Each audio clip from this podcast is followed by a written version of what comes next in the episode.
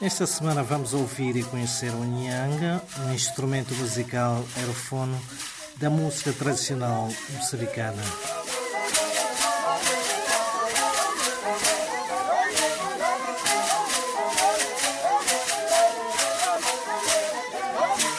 Este instrumento musical é constituído por um conjunto de tubos de cana ou de plástico que estão unidos uns aos outros por uma corda feita de folha de palmeira.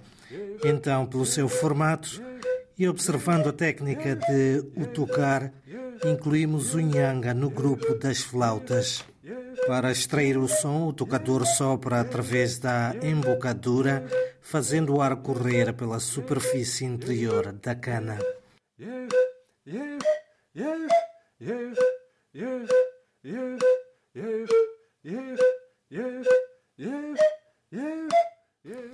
Podemos encontrar o Niang em alguns distritos das províncias de Tete, Manica e Sofala, na Zambésia, na zona de Morumbala e Mopeia, na margem esquerda do rio Zambeze. Niang é também o nome de uma dança antiga na qual se utilizam as flautas. Nesta dança, o dançarino é a mesma pessoa que toca o instrumento. Para se dançar e tocar o nhanga, formam-se orquestras, chegando por vezes a ser constituídas por cerca de 25 elementos, cada um deles emitindo uma grande variedade de sons musicais.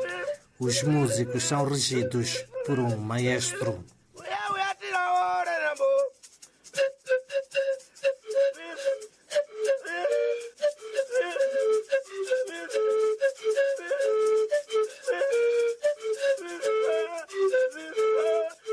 A organização harmónica do Nhanga permite-nos distinguir flautas agudas e graves. Cada flauta tem um nome associado às notas musicais. Isto permite uma rápida organização dos músicos. O Nhanga era tocado e dançado antigamente em várias alturas, sobretudo nas cerimônias fúnebres.